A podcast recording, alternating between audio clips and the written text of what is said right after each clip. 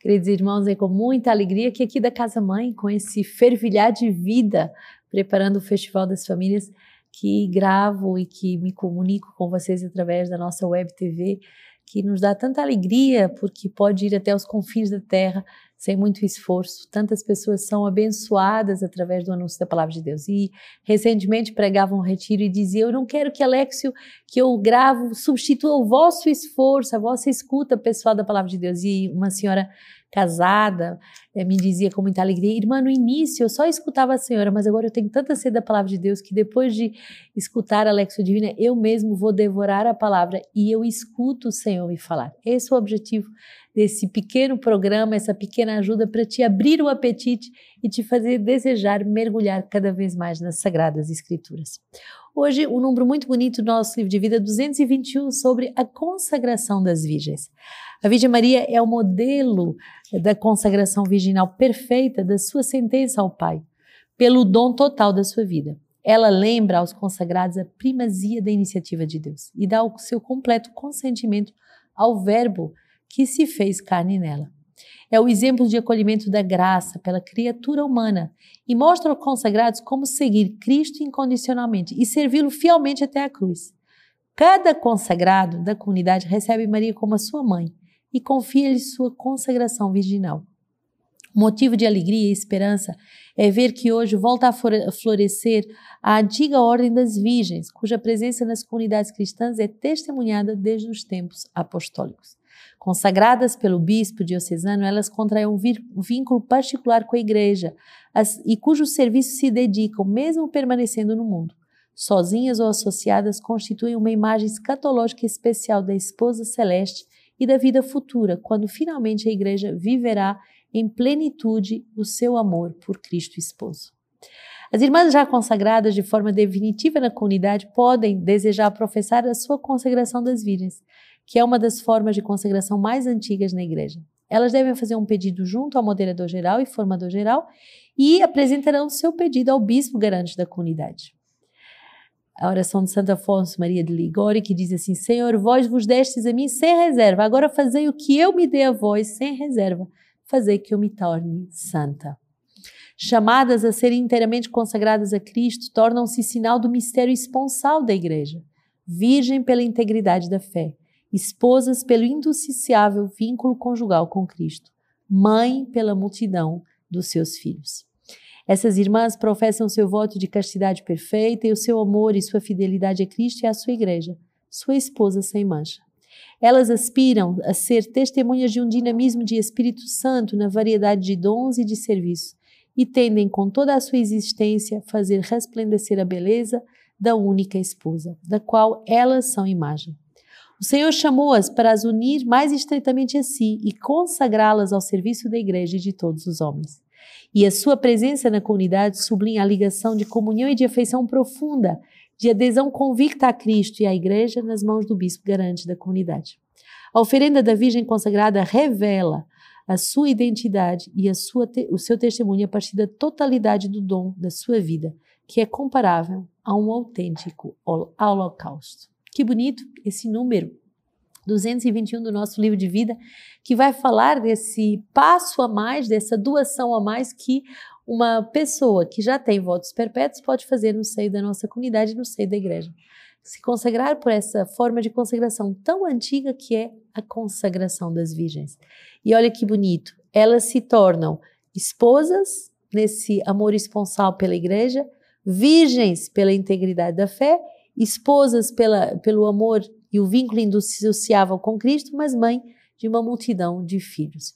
Quer dizer que a Virgem consagrada já não é só da comunidade de Sementes do Verbo, mas ela tem esse coração alargado, ela é filha da igreja, ela está a serviço uh, da igreja como um todo, na diversidade de carismas, na diversidade de ministérios. E é bonito porque a nossa comunidade é muito uh, tocada com, esse, com essa graça de servir aos carismas, não só em é, todas as nossas escolas formativas, em todos os nossos percursos formativos, nada é só, só, só, só para os membros, mas abrimos sempre essa possibilidade de ajudar outros carismas, outros consagrados, outros, outras famílias, outros padres ou, ou religiosos a receber a alegria de serem esse holocausto vivo pela nova, para a nova evangelização.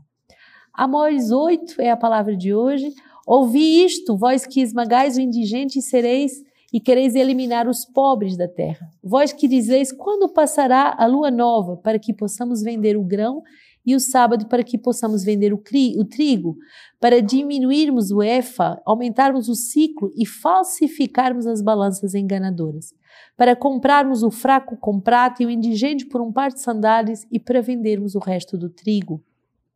Acontecerá naquele dia, oráculo do Senhor, que eu farei o sol declinar em pleno meio-dia e escurecerei a terra em um dia de luz. Transformarei vossas festas de, em luto e todos os vossos cantos em lamentações. Colocarei um saco em todos os rins e em cada cabeça uma tonsura. Eu a colocarei como um luto pelo filho único. Seu fim será como o dia de amargura. Eis que virão dias, oráculo do Senhor, em que enviarei fome à terra e não fome de pão nem sede de água, mas de ouvir a palavra do Senhor. Cambalearão de um mar a outro mar, errarão do norte até o levante à procura da palavra do Senhor, mas não a encontrarão. Essa palavra de Amós é tão importante para a nossa comunidade que é uma palavra fundadora.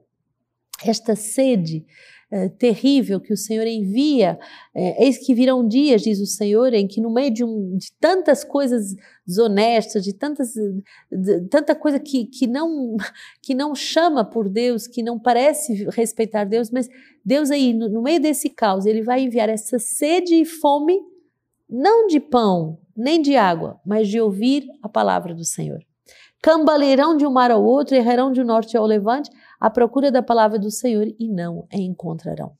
Quantas famílias estão destruídas, quantas famílias, quantos jovens perdidos em tantos vícios, quantas crianças sendo abusadas, porque não há esse serviço, eh, eu diria, humanitário, essencial, primordial, que é o serviço da evangelização.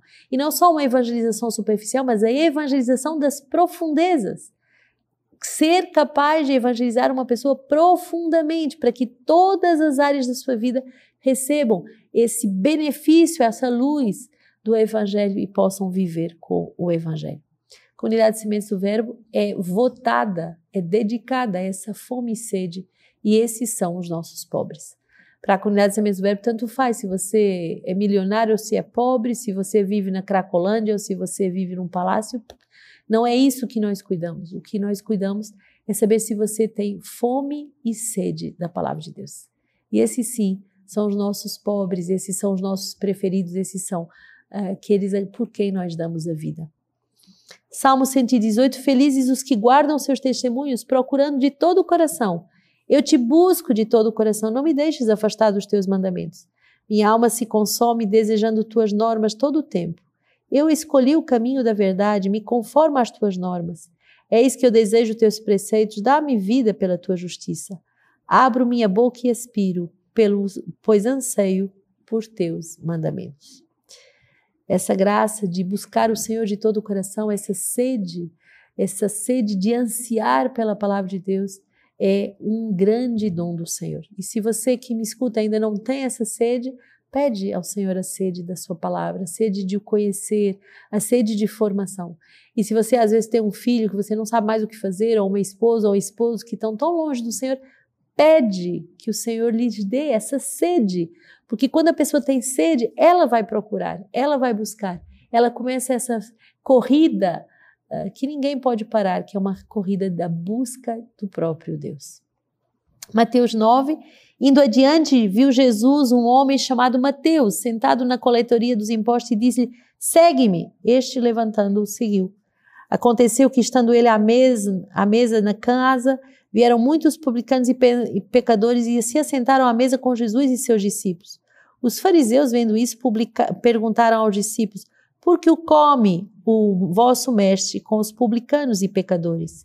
Ele, ao ouvir os que diziam, respondeu: Não são os que têm saúde que precisam de médico, mas sim os doentes. E depois aprendeu o que significa misericórdia é o que eu quero e não sacrifício. Com efeito, eu não vim chamar os justos, mas os pecadores. Essa é a grande certeza uh, que Jesus quer plantar no nosso coração. O Senhor não vem construir uma comunidade de elite, o Senhor não vem construir os melhores ou chamá-los para fazer um clube. O Senhor vem chamar pessoas fracas, feridas, pecadoras, e é dessas que ele quer tomar conta, e é dessas que ele quer cuidar e fazer delas uma família, uma família restaurada pela palavra. Santo Agostinho hoje vai nos dar uma palavra muito bonita dizendo: esplêndida luz da predestinação e da graça que é o próprio Salvador, o mediador entre Deus e os homens, o homem Cristo Jesus. Para que isso acontecesse, como adquiriu a natureza humana que nele existe? Com que precedentes méritos as obras ou a fé? Respondam-me, por favor. Aquele homem, para ser assumido na unidade da pessoa pelo Verbo coeterno, com o Pai e o Ser, o Filho unigênito de Deus, o que fez para merecê-lo? Qual o bem que precedeu? Que fez antes? Que acreditou? Que pediu para que chegasse a esta indizível excelência? Na verdade, não foi pela ação do Verbo, ao assumi-lo, que este mesmo homem deixou que, que desde que começou a existir, começou a ser filho, o Filho único de Deus, manifeste-se assim a nós, em nossa cabeça, a fonte da graça, donde ela se vai difundir em todos os membros, segundo a medida de cada um. É isso que queremos proclamar ao mundo através desse Festival das Famílias, a ação do Verbo, que tudo pode mudar.